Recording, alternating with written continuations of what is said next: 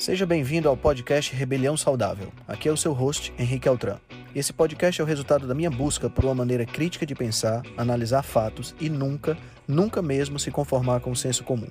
Aqui você irá encontrar questionamentos, ceticismo inteligente, análise crítica e conhecimento, tudo isso regado com muita leveza e bom humor. Irei entrevistar personalidades de diversas áreas para um bate-papo com uma troca franca de ideias. Prometo a você que sempre pensarei fora da caixa para levar informações relevantes, de aplicabilidade imediata, além de muita inspiração. Junte-se a nós. Ser saudável é a melhor maneira de se rebelar contra o sistema. Boa noite, boa noite. Vamos para mais um Nutrição em Dose Dupla. Vamos chegando. Vamos na área. Hoje nós vamos ter um perguntas e respostas. Boa noite, boa noite Silvana, boa noite Carla, boa noite, boa noite, boa noite Fabão. Boa noite galera, vamos chegando.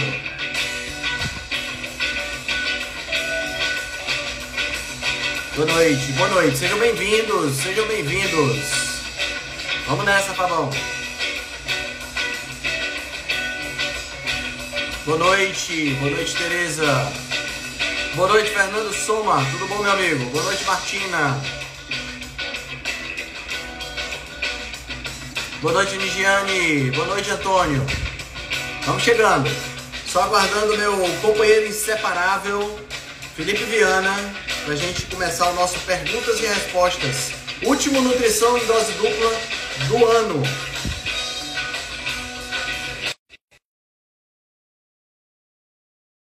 Boa noite.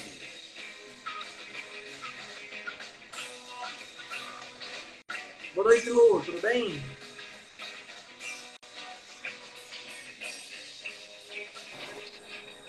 Henrique Altran. Felipe Viana. Meu Boa noite, amigo. inseparável das segundas-feiras. Muito bem, gostei. E aí, E aí, amigo, como é que bem tá? Tudo tranquilo. Como bola. é que tá? Bom demais. Rapaz, é o último do ano, né? É, cara, porque ó, é, hoje a gente faz o perguntas e respostas. Semana que vem tem live dos Cavaleiros, né? Isso. E aí depois a gente tem um recessozinho até o dia 2, né? Para poder dar uma Isso, descansada. É bom, é bom, é bom. Né? Então essa, essa, esse vai ser o nosso último, último do ano. Né? Já Vamos vou mandar live. Já vou começar a mandar a live aqui para um bocado de gente. Bota, diz que é o último do ano que, também, vai, né? que, se eles, não, que se eles não, não, não aparecerem, a gente não faz no ano que vem mais. isso, Aí é que eles não vão aparecer mesmo. aproveitarem, Não, para aproveitarem que é pergunta e resposta hoje, né? Exatamente. Aproveitar que é pergunta e resposta. Eu vi que você já me mandou umas, né? Deixa eu pegar aqui uma aguinha pra mim. Pega aí. Hoje a gente vai ter um monte de pergunta aqui. Se vocês tiverem dúvida, boa noite, todo mundo está entrando aí, beleza? Se tiverem dúvida, vão mandando aqui que a gente vai vendo. Ou então mandem nessa interrogaçãozinha aí, né, Altran? Que dá para dá pra Isso, verem também. Isso. O ideal é na interrogaçãozinha, porque aí a gente consegue ver com mais tranquilidade, entendeu? Uhum. Mas manda aí, manda aí. Manda nos comentários, manda, manda as dúvidas. Cara, é- essas perguntas que você me mandou aqui foram ótimas, foram ótimas. eu, acho que eu, vou, eu acho que eu vou começar pelo Dá- final. Dá- começar Dá uma, dá, dá, dá uma brecha para falar de muita coisa, Dá uma entendeu? brecha pra falar de muita coisa, muita coisa. É, é, vamos, vamos, vamos começar pela quarta pergunta que você me mandou? Você- Você quer começar logo pela quarta? É, Tá. É a mais, é a mais difícil, né? A gente tentar responder. Então, posso perguntar? pode, manda aí. Ó. Hoje é uma live de perguntas e respostas que vocês vão mandar pra gente. Mas eu fiz uma em específico para Henrique Altran responder. Então, bora lá. Chia, aveia e granola. Qual a importância dessas fibras na alimentação, Henrique Altran? Eu Quero seu adoro. parecer, eu quero seu parecer. Cara, essa pergunta é uma pergunta que dá pra gente desempacotar tanta coisa É, que, que assim, ela acaba sendo uma pergunta bem abrangente, que é, o que é muito legal, o que acaba tornando essa pergunta muito legal. Vamos começar falando o seguinte, vamos começar falando sobre fibra, tá? Qual é a importância da fibra na nossa alimentação? Qual a importância das fibras na nossa dieta? De antemão, já vamos dizer que a importância ela é muito superestimada, tá? A gente, é, essa história das fibras, ela vem do começo do, do, do século passado, né? na verdade, final do século XIX, começo do século XX, com a, a, os trabalhos de um, de um médico inglês que viajou para a África e lá ele, ele viu que a, a quantidade de pessoas que tinha câncer de colo, né, câncer coloretal, era muito, era muito pequena. E aí eles, ele achou que isso se devia à quantidade de fibras que as pessoas comiam Ele não levou em consideração que o estilo de vida era diferente, ele não levou em consideração que não existia ultraprocessado, ele não levou em consideração que as pessoas fumavam menos, ele acreditou que era só as fibras que resolviam o problema, né? Então, pensando nisso, quando ele voltou lá para o Reino Unido, né, que era a, a, a, cidade dele, ele começou a pensar, ele, ele começou a divulgar essa ideia. Nossa, que barulho! É aí ou é aqui? É um é carro passando aqui. Ah, tá. Ele, ele começou a divulgar essa ideia. Tu mora no meio da rua, é, mano? Não, no meio da rua não, porque se você estiver no meio da rua, o carro pega. Eu não acredito que você caiu nessa, não, Henrique. Eu moro na casa, do lado da rua. Mas de vez em quando passa, passa uns carros lá dentro aqui, viu? É, é, porra, tu é doido. Então, o que é que aconteceu? Quando ele voltou, é, é, é, é voltou para a Inglaterra, ele começou a divulgar que eram as fibras que faziam a diferença, né? E desde essa época se criou essa essa adoração pelas fibras. Né? É uma adoração, realmente é uma adoração. Inclusive, que a gente é obrigado a comer fibra. Né? Se a gente não comer 25 gramas de fibra, no mínimo, por dia, a gente, a gente vai ter problemas sérios de saúde. Né? Então, baseado nisso, a, a Organização Mundial da Saúde colocou a, a, as fibras como sendo uma, uma necessidade nutricional. O que é que nós sabemos? Tá? Nós sabemos duas coisas. Primeiro, que as fibras elas não são digeridas pela gente.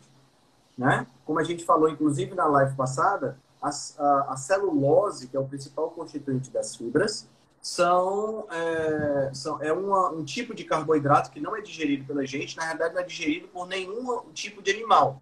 Né? Somente bactérias e protozoários que existem no sistema digestório desses animais é que conseguem fazer o processo de digestão.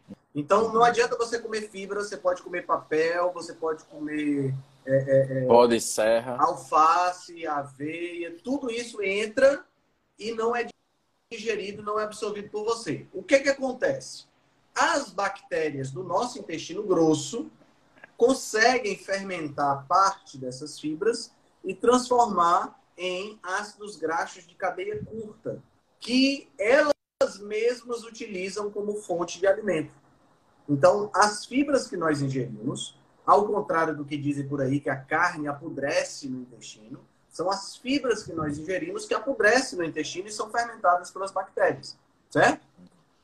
No entanto, esse alimento, esses nutrientes que são liberados através da fibra, tem pouco ou nenhum efeito para a gente, tem mais efeito para as bactérias que estão na microbiota. Se a gente pensar só por esse ângulo, né? Se a gente pensar só dentro dessa perspectiva, a, a, as fibras são importantes. Além do que, as fibras podem ter um efeito muito interessante no processo de regulação glicêmica, né? Porque elas diminuem o impacto glicêmico de substâncias que são altamente de, de uma carga glicêmica muito alta.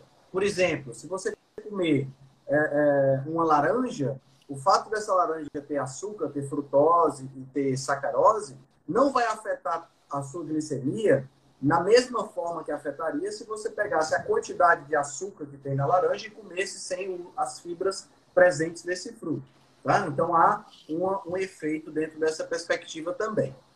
No, apesar disso tudo, né, você vai dizer assim, pô, então as fibras são importantes. Elas são importantes quando a gente está dentro de uma, uma, uma, dentro de um contexto de uma alimentação rica em carboidrato. Porque se a gente estiver em um contexto de uma alimentação pobre em carboidrato, já começa a não haver necessidade das fibras para diminuir a absorção a velocidade de absorção do carboidrato, porque a gente não está Porque não está tá entrando então, quase nada. Não há tanta necessidade. Segundo ponto importante, que, a gente, que muitas pessoas confundem.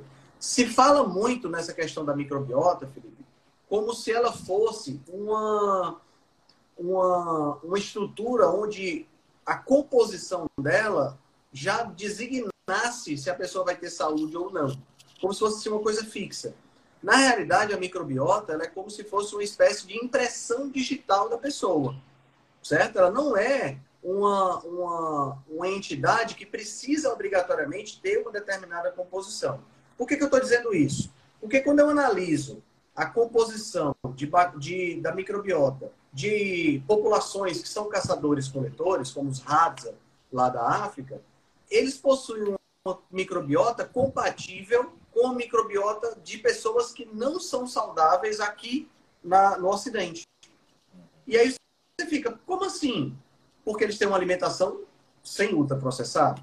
Né? Então, a, a, questão mais importante é entender que a microbiota é uma impressão digital. É como se fosse uma impressão digital. Então, o Felipe tem a microbiota dele, eu tenho a, micro, a minha microbiota. E a minha microbiota reage de determinada forma a determinados alimentos. Então, por exemplo, se eu começo a consumir mais ultraprocessado, mais fast food, mais é, é, farináceos, a minha microbiota vai reagir de uma forma. Se eu começo a comer mais carne, menos ultraprocessada, a minha microbiota reage de outra forma. A microbiota do Felipe já vai reagir de outra forma diferente, porque cada microbiota tem as suas propriedades. Né? Então, o fato de você comer fibra ou não vai fazer a sua microbiota reagir de uma maneira especialmente sua. Então, isso não significa que você seja obrigado a comer fibras. Existem pessoas que comem fibra e que realmente melhoram o trânsito intestinal. Né? Então, faz um cocô mais bonito, consegue ir no banheiro todo dia, essa coisa toda que parece ser muito importante para as pessoas. Já existem outras pessoas que, ao consumir fibra, não têm o efeito que a gente espera de ir ao banheiro mais vezes e tal. Pelo contrário, fica com o intestino mais preso. Então, a gente tem que ter sempre muita atenção em relação a isso aí. Bom, partindo desse princípio, então, cada pessoa que está aqui nos assistindo, são 50 pessoas que estão aí nos assistindo, precisam entender o, o, como é que o seu organismo reage à quantidade de fibra. Né? Então, se você tem uma alimentação rica em fast food, cheia de, de processados, biscoito recheado, churros, bolo, lasanha, salgadinho de pacote, se você tem uma alimentação péssima como essa que eu acabei de descrever, seria muito interessante que você comesse mais fibras. Mas a partir do momento que você muda a sua alimentação e pensa em fazer uma alimentação menos rica em ultraprocessados, ou você eliminar os ultraprocessados, consequentemente eliminar também aí a, a, a, os refinados, né? eliminar os fast foods, eliminar boa parte dos carboidratos que você ingere, aí o que, é que vai acontecer? Você vai precisar de menos fibra. Tá? Então você citou aqui três. Você citou aqui chia, aveia e granola. Né? Então vamos lá. Aí a gente deve entrar, Felipe, com outro conceito, que é o conceito de adequação biológica. Certo? O que é o conceito de adequação biológica? O conceito de adequação biológica é o qual é a comida que é ideal para o ser humano comer, tá? Então, o que é que a gente fez há milhares de anos que estava dando certo? Estava dando certo e a gente, Parou de... a gente literalmente cagou o pau quando a gente fez a agricultura, né? Uhum. Então, o que é que é, o que é que são as, os alimentos adequados para o ser humano comer? Com certeza envolve alimentos de origem animal, carnes de uma maneira geral, mas envolve também algumas partes das plantas. E aí a gente precisa entender o conceito de antinutrientes. O que, é que são os antinutrientes? Os antinutrientes são as ferramentas usadas pelas plantas para se defender dos herbívoros, ou seja, para se defender da daqueles animais que consomem as plantas. Então, os órgãos da planta que foram é, desenvolvidos, vamos dizer assim, para serem ingeridos, são as frutas. Tá? Então, as frutas ou os frutos, né, são duas coisas diferentes, mas vamos chamar de frutos, que aí generaliza para vários, para tudo. Os frutos são os órgãos da planta que foram desenvolvidos para serem ingeridos. tirando fruto.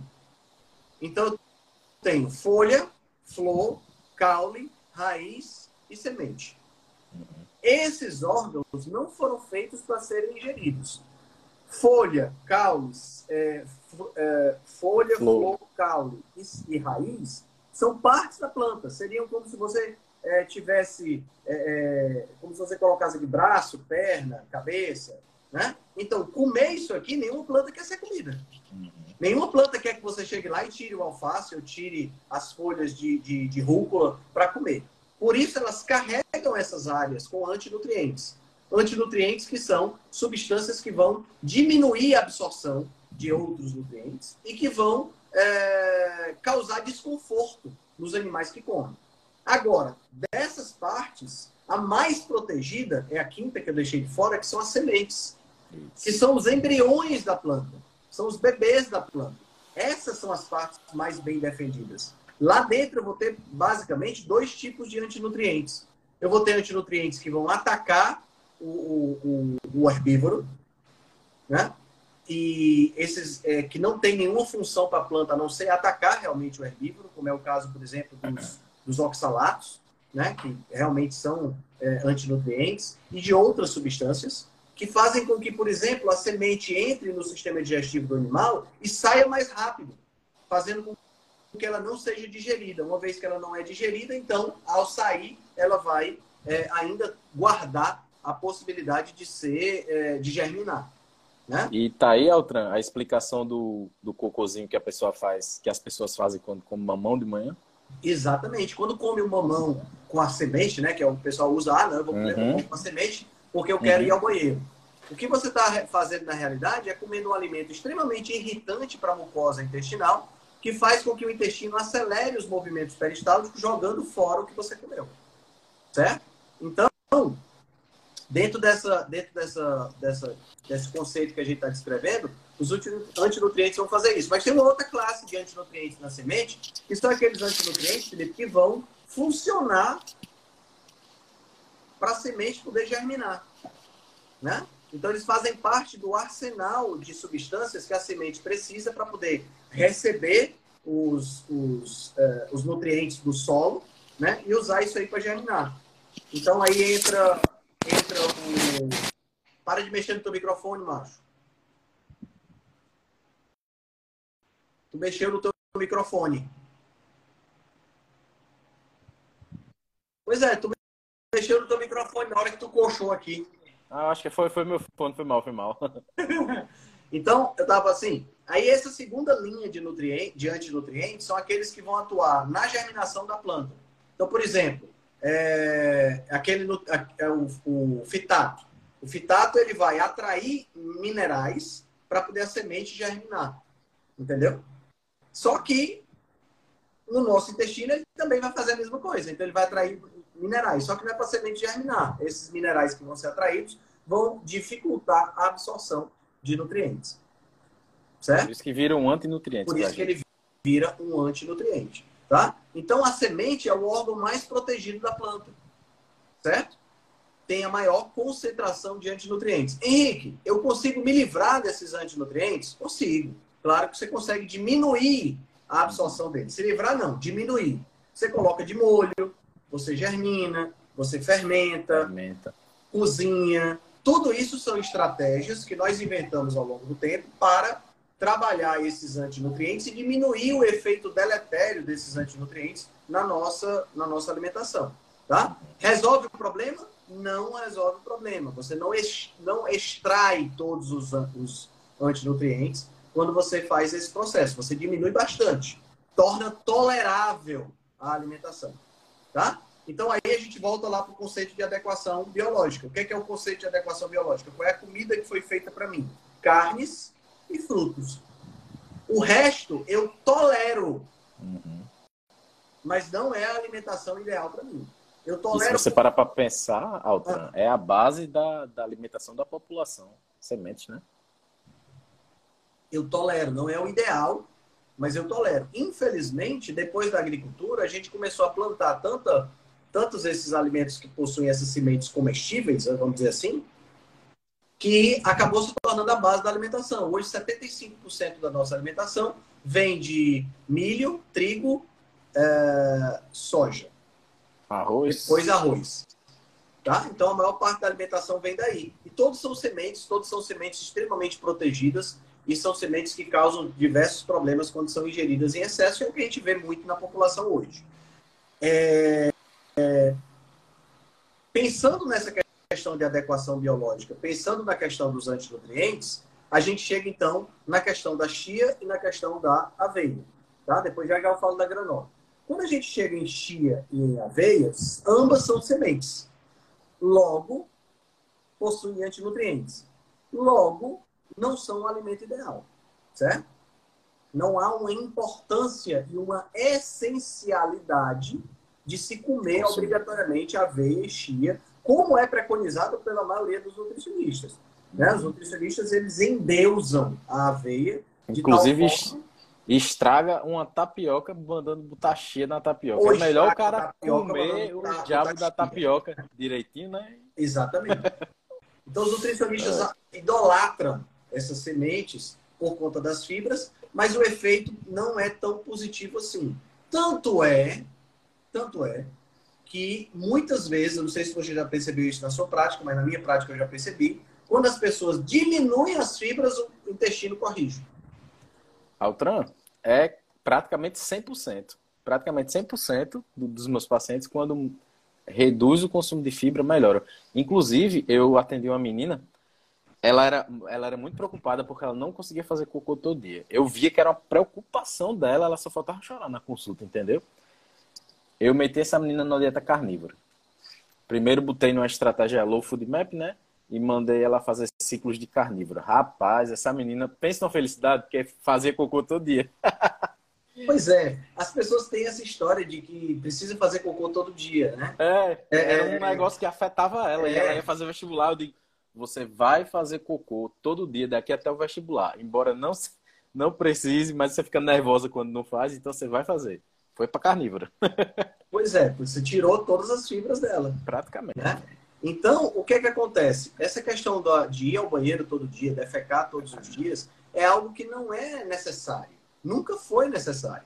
Tá? Até mesmo nos livros textos de nutrição, você ir a, a cada três dias é considerado normal. O que, que não é normal? O que não é normal, pessoal, é você ter uma ingestão alta de fibras e aí sim não ir ao banheiro.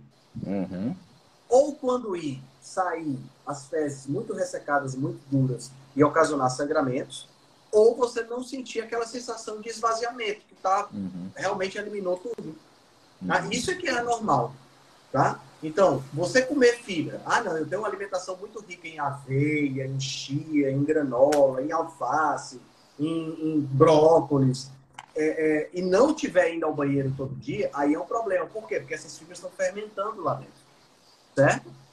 E aí isso é um. Isso, é, isso pode se tornar um problema. Tá? Agora, se você tem uma dieta de baixo resíduo, o que é, que é uma dieta de baixo resíduo? Uma dieta mais aproximada da dieta carnívora, ou seja, uma dieta animal-based, você vai ter muito pouco resíduo para ser eliminado nas fezes. Logo, a sua a diminuição do volume das fezes, ou até mesmo você ir para o banheiro uma vez a cada dois, a cada três dias, é algo plenamente normal. Tá? Uhum. Então, chia e aveia. Ah, mas eu gosto de fazer papa de aveia antes de dormir. Cara, se você não tem problema de diabetes, se você é saudável metabolicamente, eu não vejo problema porque você não possa comer sua veiazinha de vez em quando, não. Eu acho que tem gosto é. de papel, mas aí é uma questão sua. É, gosto. Gosto, é uma... gosto é igual a nariz, né? Cada um tem o seu. Então. É. então, eu não vejo problema. Mas dizer que a aveia é um alimento santo, que vai resolver todos os problemas, que é um alimento incrível, que é um alimento que tem que ter na alimentação de todas as pessoas, blá, blá, blá, blá, blá, blá, isso aí é completamente é, superestimar essa, essa, essa sementezinha que não, não tem nada demais, não. Ela é puro carboidrato, 60% da aveia é carboidrato, e exatamente por conta disso, ela não deve ser utilizada como uma fonte de alimento para diabéticos, porque vai atrapalhar o processo de remissão da, da doença. Agora, onde é que entra a granola? Pois é, é a mais polêmica, né? A granola. O que, aí, o, que diabo é granola? A gente tem pé de granola? Aí? Pois é, granola. Você já viu algum pé de granola? granola? Vamos começar entendendo que granola é um ultraprocessado. Certo? Granola é uma associação que não existe na natureza. Ninguém tem pé de granola, como você falou. Certo? Até existe pé de aveia, pé de chia, né? Mas, olha aí, ah, se nós Eita, somos os mais é gastos duro. da nutrição, chegou o terceiro, né, Dudu? É, com aquele topete não tem quem ganhe dele, não. Não é, não. Aquele topetão, topete aquele, ali, aquele amigo, não topetão português, ó, top. Não tem quem ganhe. E aí, Edu? Valeu, Edu. Então, no caso da granola, cara, a gente ainda tem, a gente sobe um nível de, de, de porcaria, né? Porque se aveia e chia são, não são adequadas, vamos dizer A, assim. A, gra... a granola, graduação da porcaria, sai, é né? graduação de porcaria. A granola sai do nível de, de aveia e de chia para o nível de porcaria. Não é o nível máximo de porcaria, né? Porque se a gente parar para pensar, o nível máximo de porcaria é biscoito recheado, miojo e tal. Mas a granola já sobe o nível da porcaria. Por quê? Porque a granola é composta de um bocado de semente Uhum. Melecada com açúcar. Melecada, pronto, você usou a palavra certa. É um bocado de semente melecado com açúcar. Tá entendendo? Então, quer dizer, no final das contas, é a pior coisa que você pode fazer. E o pior é que tem assim, dentro das granolas, ainda tem a escala de porcaria dentro das granolas. Porque tem granola muito ruim e granola É. ruim. É. Tá entendendo? Então, quer dizer, tem gente, por exemplo, eu tenho um paciente que adora granola, né? E aí ele me falou que comia granola e tudo mais. Eu disse, cara, qual é a marca da tua granola? Ele disse, cara, eu compro a mais barata. Eita. Ou seja, o cara tá usando a porcaria da porcaria. da É, porcaria. é, é. Tá entendendo? Que deve é- ser mais palatável, porque deve ser muito mais doce, né? Exatamente. Exatamente. Então, quer dizer, no final das contas, a gente tem o quê? A gente tem aí uma, uma três itens, né? Chia, aveia e granola, que são completamente dispensáveis, podem trazer malefícios, dependendo da pessoa, e podem até gerar problemas mais sérios se a gente pensar aí numa, no uso mais crônico, né? Então, respondida a sua pergunta. Não Respondida, respondida. caia Top. fora desse troço. Beleza. Quer que eu vá pra qual agora? Você quer responder alguma daí? Deixa eu ver aqui se, tem, se chegou alguma legal.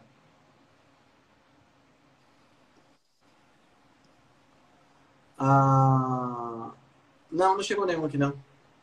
Vamos lá.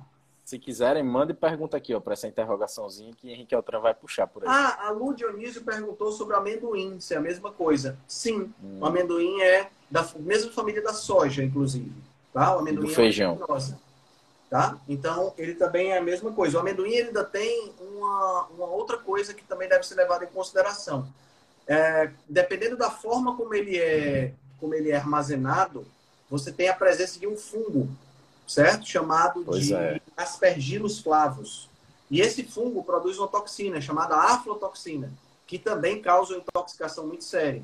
Tá? Então, todo cuidado é pouco com o amendoim. Isso além, de- de- sem contar a questão da, a- da, sem contar com a questão da, da do fato de ser um alergênico, né? O amendoim é bem alergênico, tá? O Altran, e fora, a, eu, isso eu tava comentando com um paciente meu um dia desse, a quantidade de caloria que tem numa, num, num amendoinzinho daquele. Você pega um saquinho de amendoim daquele que você come assistindo um, qualquer besteira, 700, 800 calorias. A quantidade de, um- de uma refeição completa. entendeu? É, é, é bem, é bem calórico porque ele é bem gorduroso, né? Amendoim É. quantidade muito Uhum. grande de gordura, tanto é que faz a parte de amendoim. Aham. Então, tem algumas perguntas aqui, dentro daquilo que nós estamos falando. Teve. Peraí, deixa eu ver aqui. Elô perguntou aí, ó, pediu para falar sobre. Ah, deixa eu ver. Sobre o uso Chia de chia como fonte fonte de ômega 3. Boa, boa. Essa, essa é uma excelente pergunta, porque é, existe muita confusão dentro dessa, dessa, dessa questão. O ômega 3, assim como o ômega 6, são ácidos graxos poliinsaturados. Portanto, são aqueles ácidos graxos que têm uma quantidade maior, do- tem mais de uma, né, tem duas ou mais ligações duplas na sua estrutura, tá? O ômega 6 e o ômega 3 são dois tipos diferentes de ácidos graxos, mas que no nosso corpo são metabolizados seguindo uma rota metabólica que tem um elo em comum, que é uma enzima específica que trabalha com as duas substâncias. Então, trabalha tanto com ômega 6 quanto trabalha com ômega 3. Quando esses, essas substâncias são processadas e entram em contato com essa enzima, o que é que acontece? Essa enzima ela é um fator limitante dentro da cadeia metabólica. Então, ela vai reagir em maior quantidade com aquele que tiver em maior quantidade. Se eu tenho mais ômega 6, ela vai reagir mais com ômega 6 e vai produzir mais substâncias derivadas do ômega 6. Se eu tenho mais ômega 3, ela vai reagir mais com ômega 3 e vai produzir mais substâncias derivadas do ômega 3. Certo? Qual é o problema dos ômega 3 de origem vegetal? Que é o ácido linolênico. Tá? Alfa-linolênico, ALA, que é o que tem na chia, que é o que tem na linhaça e que é o que é vendido como ômega 3 vegano é um ômega 3 que ainda precisa ser processado dentro do meu corpo e transformado no ômega 3 que eu vou usar de verdade, que é o DHA e o EPA, que é o ácido docosa hexaenoico e o ácido eicosa pentenoico. São os dois ômega 3 que eu vou usar de verdade. Esses dois ômega 3 aqui, o DHA e o EPA, eu só encontro de origem animal, eu não encontro em vegetais. Então, se eu quiser obter ômega 3 de qualidade, que eu não vou precisar ainda processar no meu converter. corpo, converter, eu vou ingerir peixes de água profunda. Aqui tem um ponto importante. Essa conversão do ácido alfa-linolênico em EPA e em DHA, ela não é perfeita. Portanto, eu não consigo substituir o ômega 3 que eu uso tradicionalmente, o ômega 3 que eu como é, no peixe, no salmão, por exemplo, eu não consigo substituir por planta. Portanto, vai gerar uma carência se você for depender apenas de ômega 3 originado de vegetais. Uhum. Perfeito, Henrique. Beleza? O Augusto, Augusto, Augusto S. Bordados, perguntou: e a quinoa? Segue o mesmo padrão. A quinoa também é uma gramínea, tá? Da, da mesma família do arroz, tá certo? Da mesma família da, do trigo, da mesma família da aveia, da mesma família da cevada. A quinoa e o amaranto também, certo? É essa, esses, esses, essas graminhas de nome esquisito, né, que a gente não está muito acostumado, como a quinoa, como o amaranto, são, são porque são, são gramíneas que são cultivadas em outros lugares, né? E aí a gente sabe que a, a, a indústria dos suplementos, a indústria alimentícia, eles amam essas novidades. Isso. Então, todo ano... Novidade é com eles Nossa mesmo.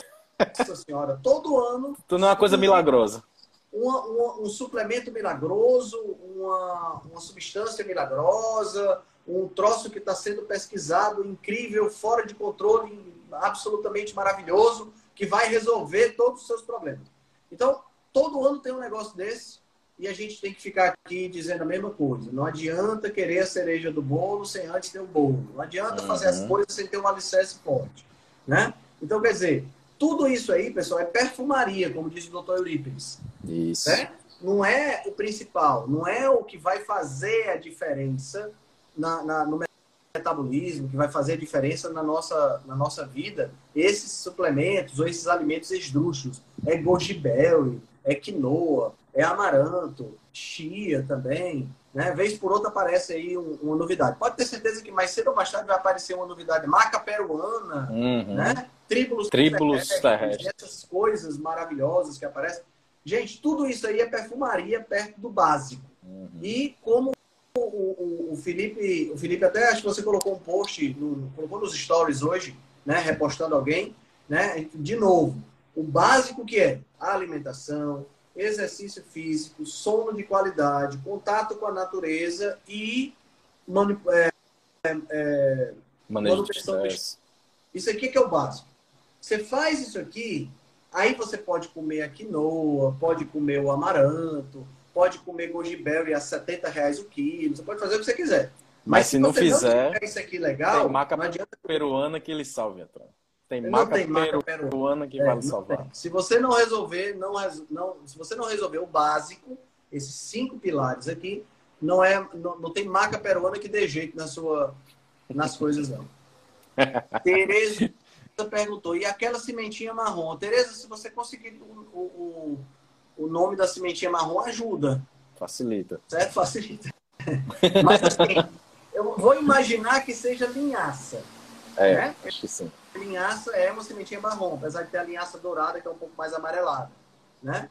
Mas a linhaça é uma sementinha também, mais uma vez, rica em antinutrientes, tem uma quantidade de ômega 3 lá dentro, mas é o ômega 3 que ainda precisa ser convertido, não tem ômega 3 que vai ser usado direto, né? Então, assim, se você tem saúde metabólica, se você não está é, é, se você não está doente, se você não tem problema com antinutrientes, vai usar isoladamente aqui e acolá, não vejo por que você não possa usar. Mas usar isso aí como sendo sal. Meu, meu grande problema com esses alimentos que a gente citou, chia, aveia, granola, é, é, granola não, granola é porcaria, não pode nem considerar alimento. É, é, é linhaça, é, quinoa, amaranto, que foram os que a gente citou. Meu grande problema com isso aqui não é se eles vão lhe fazer mal ou lhe fazer bem. É qual é o seu estado metabólico para usar, é o primeiro problema. Isso, isso. E o segundo problema é achar que eles são os alimentos mais incríveis e fantásticos que existem na face da Terra. Nós sabemos, número um, que eles não são adequados para todas as pessoas. Se seu estado metabólico for um estado doente, se você tem problemas metabólicos, se você tem diabetes ou é pré-diabético, circunferência abdominal elevada, não é interessante você usar. Número dois, é... ele não vai resolver os seus problemas se você não resolver esses problemas com fazendo a base antes, tá? A gente sabe, Eltran, que isso é mais um movimento político, do jeito que você disse. É uma, é uma novidade ali que o pessoal aproveita para vender por um momento. É Goldberry aí, meu amigo, foi uma febre danada, entendeu? É doido, mancho. É 70 outra, reais o quilo daquela porcaria. É, entendeu? É, outra coisa, a gente sempre pensa de, de maneira evolutiva, né? A gente sempre fala. Onde é que a gente ia ter acesso a uma fruta do Nepal, a uma fruta não sei de onde, a uma semente dos Andes? A gente não ia ter acesso a isso. Ele ia ter acesso a coisas que estavam num raio ali de 5, 10 quilômetros. Então não tem para que gourmetizar, é, não. Isso aí que é, é besteira. Não faz sentido gourmetizar essas coisas. Teve uma pergunta aqui sobre albumina ou whey. Isso, ele perguntar, né? que eu, Qual eu vi que mandaram aí. Hipertrofia. Olha só, Marina, são duas proteínas diferentes, tá certo? O whey tem um perfil de aminoácidos que é absorvido mais rapidamente, ele é mais digerível. A albumina demora um pouco mais a ser digerida. E exatamente por isso a albumina gera um peido pior. Uhum. Isso, o efeito colateral do whey. O efeito colateral da albumina é o peido, tá? Mas assim, é... whey ou albumina? Qual dos dois você prefere? Comida de verdade. É, omelete, dá? Se não dá. Certo? É, é ah, Henrique, você não usa whey? Eu uso whey. Tá certo? Eu uso whey. Tá? Mas eu me alimento bem antes. O whey, para mim, é a cereja do bolo. Ele é o telhado da casa ele é a pintura da parede, é a decoração, o quadrozinho bonito que eu estou colocando lá na parede para poder uhum. a casa ficar arrumada. Mas a casa já existe. Entendendo? Esse é, que, esse que é o grande diferencial que é importante Isso. entender. Eu não vou na loja de suplemento comprar o whey para garantir a minha nutrição. Eu vou uhum. para suplementar a minha nutrição. Certo? Eu uso todo dia? Não, não uso todo dia. Certo? uso quando estou com vontade de doce, por exemplo, eu dou uma misturadazinha com iogurte e tal, show de bola. Ou eu uso quando, quando eu, eu realmente passei um dia fora de casa e quero dar uma. Às vezes uma não dá para comer. Porque não deu tempo de comer alguma coisa do tipo, aí eu uso, tá? Eu prefiro whey do que albumina. O whey me faz peidar menos. é.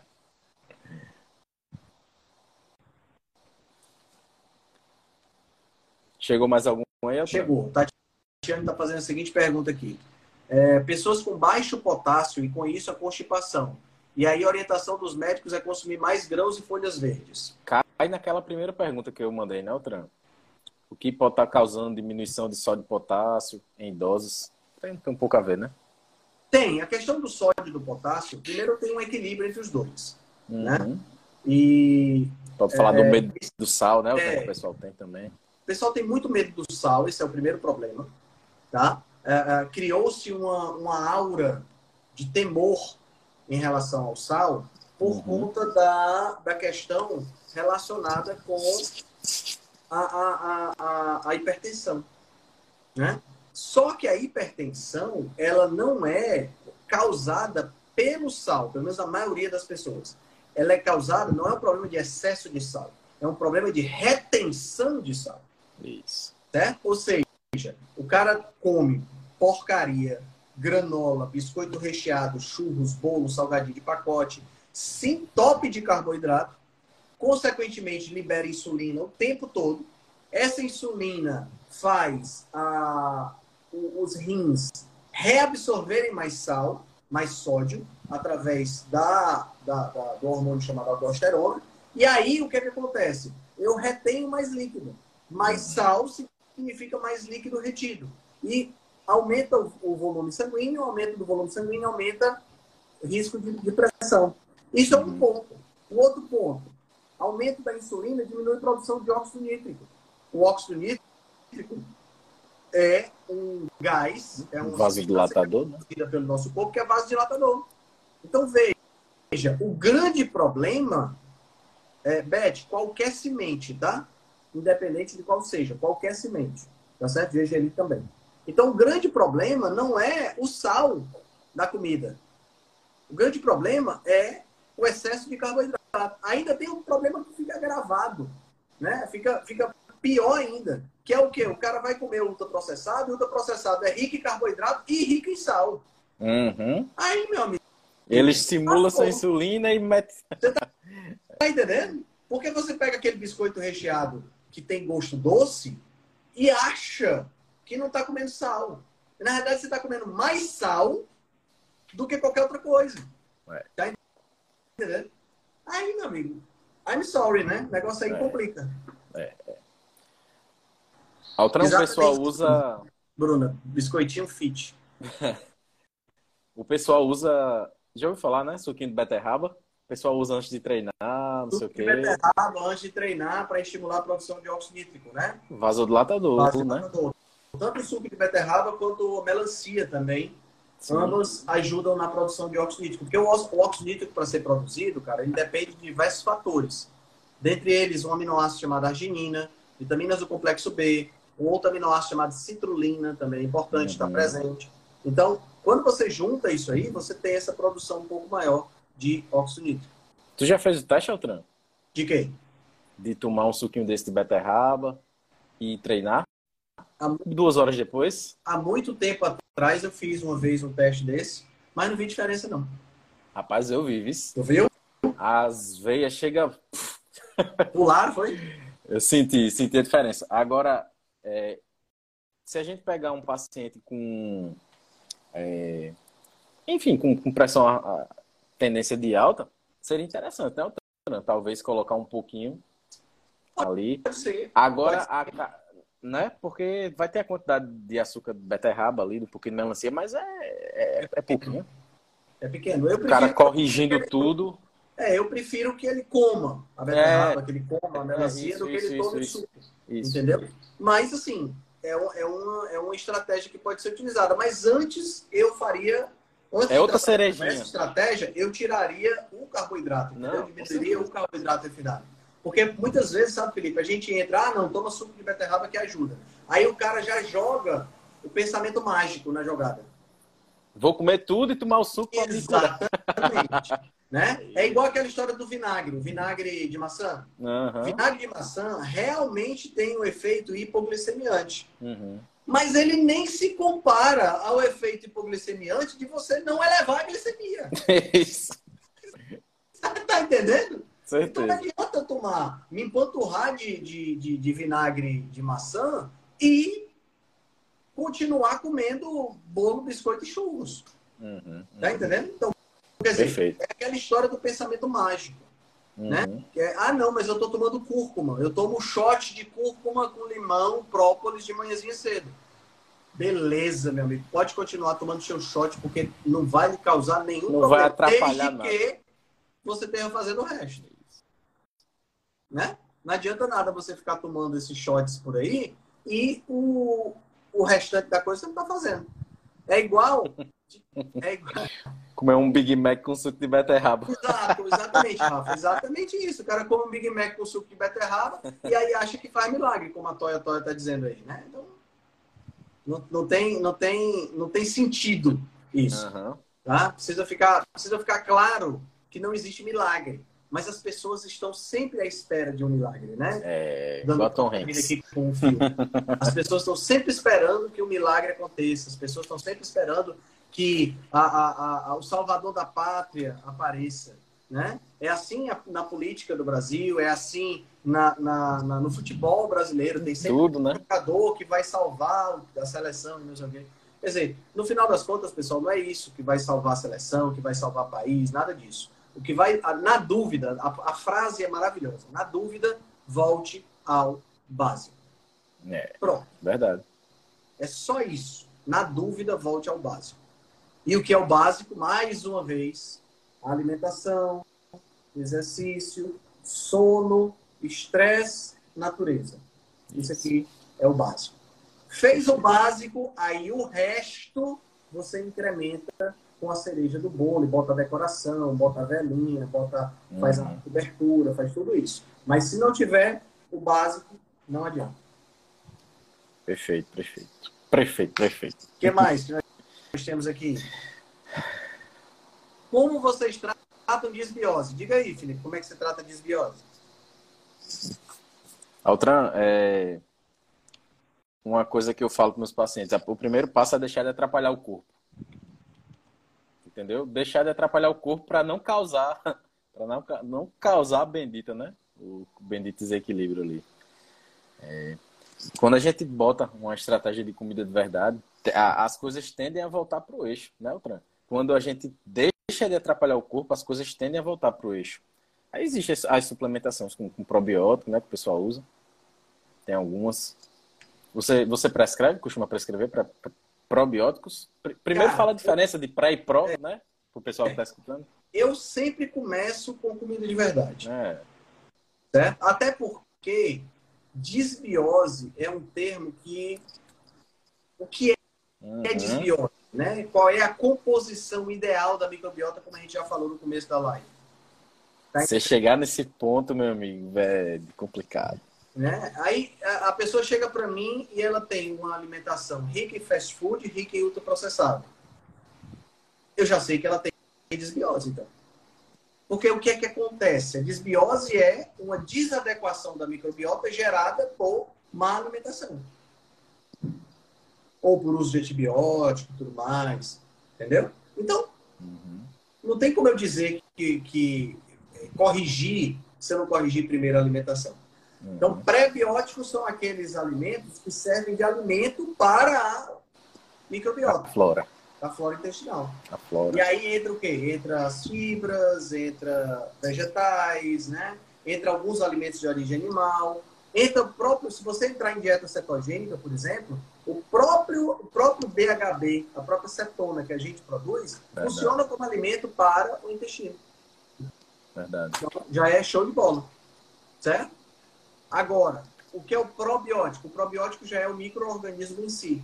Aí entra o iogurte, o kefir, é, o- o- o- as leveduras, né? Essa coisa toda que você pode ingerir. Particularmente, eu não gosto muito de passar porque eu não, eu não me sinto seguro de, de, de atuar no ecossistema intestinal sem ter, sem ter uma base muito sólida, entendeu? É um tiro no escuro que o cara dá, entendeu? Um. Geralmente é um tiro no escuro, E é às verdade. vezes é só gasto de dinheiro, É, né? verdade, Então, verdade. nem sempre é ideal você estar você tá trabalhando com isso. Eu prefiro, quando a pessoa chega com muitas queixas dessa natureza, eu trabalho a alimentação e peço para ela ir a um gasto de confiança para poder mexer com essa parte da, da, da microbiota. Uhum. Perfeito. Vamos lá. É... Outra que é uma. Não sei se tem mais alguma mais interessante aí, Altran, que nosso tempo tá meio que acabando. né? Chegou mais coisa aí? É, ele- a próxima que tinha aqui era quais os principais exames que a gente passa. Sim. Né? Pois é, aqui a gente tem um problema, né, cara? Porque a maior parte dos planos não aceita nem quando a gente passa os exames, né? Que é ridículo. Não de- ele- Eles não deixam nem a, gente, nem a gente entrar. Quando a gente passa na calçada, o segurança já segura. Assim, É. lá vem a nutrição. Impressionante. É moral, é moral. Olha, eu comparo isso, Altran, eu comparo isso da gente não poder solicitar os exames que a gente quer a um engenheiro não poder usar o AutoCAD, a um pedreiro não poder usar a colher de pedreiro. Como é que É. o cara vai? Como é Como é que, que o cara vai trabalhar? trabalhar? Tá entendendo? É foda, cara. Isso é muito, isso é muito escroto. Realmente muito É. escroto. Mas, é, respondendo a pergunta, quais são os principais exames que a gente faz? Eu peço sempre, para mim, o básico. Eu peço sempre um painel, o hemograma, que me diz muita coisa. Né? O hemograma me diz aí todos os tipos de anemia, é, infecções, né? Então, tudo isso pode ser visto pelo hemograma. É, eu peço um painel da tireoide, que contém TSH, T4, T3 livre e T3 reverso, se a pessoa puder fazer também é interessante. Eu peço o, o perfil da glicose, né? Perfil glicêmico, né? Que aí entra glicose, glicemia em jejum, hemoglobina insulina, insulina em jejum, né? Eu peço é, o painel lipídico, colesterol total, triglicerídeos, LDL, HDL, né? É, quando a pessoa tem um pouco mais de, de condições, um plano de saúde já cobre, eu peço é, ApoA e ApoB, uhum. né? E peço também um painel de um painel hepático, né? TGO, TGP, gama GT, é, é, fosfatase alcalina, ferritina. Uhum. Né? É, um, é, um, painel que dá perícia, que é básico. Entendeu? É. Dá pra gente ter uma ideia de como é que tá a saúde metabólica da pessoa. Você pega Altran... esse, Eu gosto muito de pedir é, B12 e D, porque. Vitamina rapaz, D, vitamina D, vitamina D B12, e, e B12 é, é, muito comum de dar baixa, entendeu? O pessoal B12, tá principalmente se o cara vem de dieta tradicional, vem de, de, de, veganismo, vegetarianismo, né? Vem de uma alimentação muito ruim. B12, Olha, geralmente quando dá boa as B12 que eu pego, a maioria das B12 que eu pego, geralmente quando dá bom, dá 500. Eu, eu suplemento, ou suplemento ou mando o cara comer fígado, mas eu não, eu não confio que o cara vai comer, né? Se eu sentir firmeza, aí deixa quieto, mas... Comer, né, cara? Impressionante. É. Vitamina D é fundamental, tá? Vitamina D é fundamental. Na realidade, quando eu peço os exames, eu tenho uma lista, são acho que uns 60 exames que eu peço, mais ou menos. É o, é o meu perfil básico, é esse. Mas aqui, uhum. que eu falei para vocês, é o básico do básico, entendeu?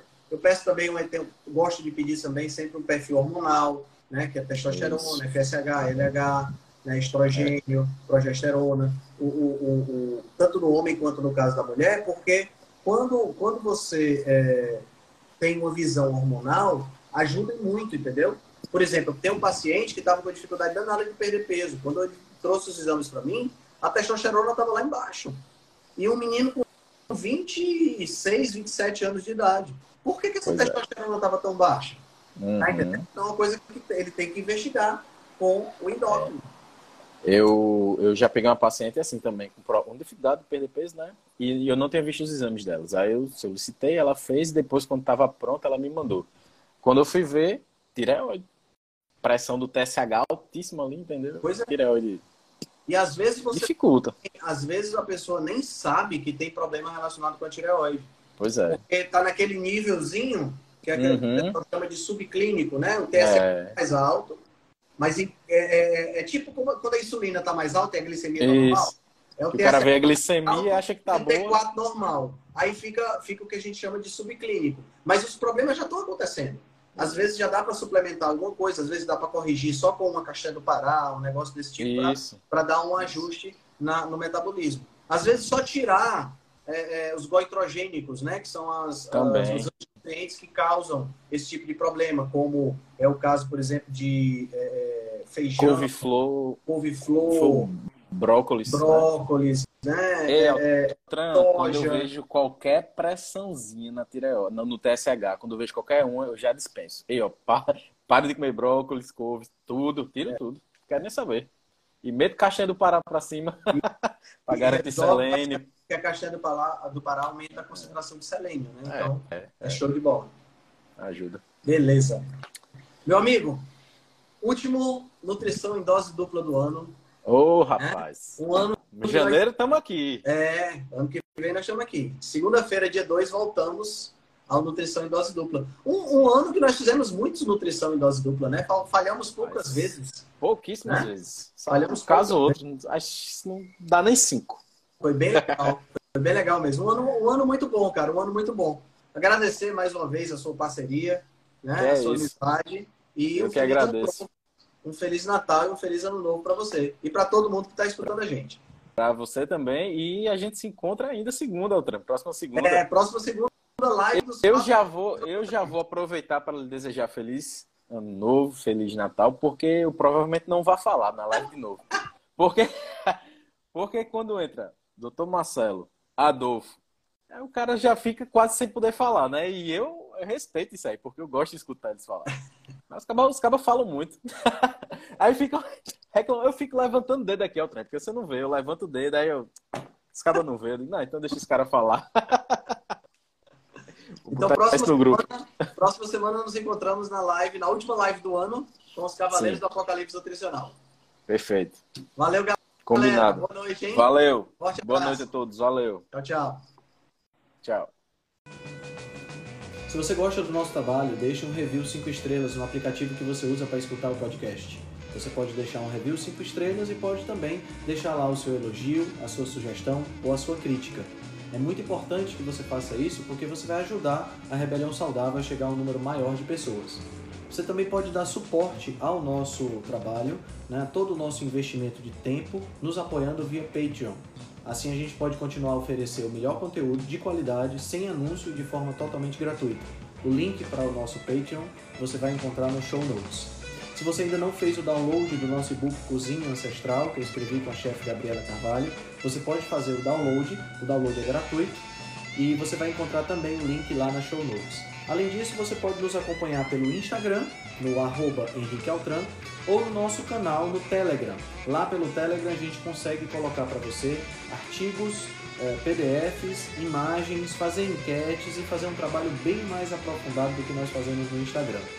Então você pode acessar o nosso grupo no Telegram com o link que está na show notes, ou então você procura lá por Rebelião Saudável.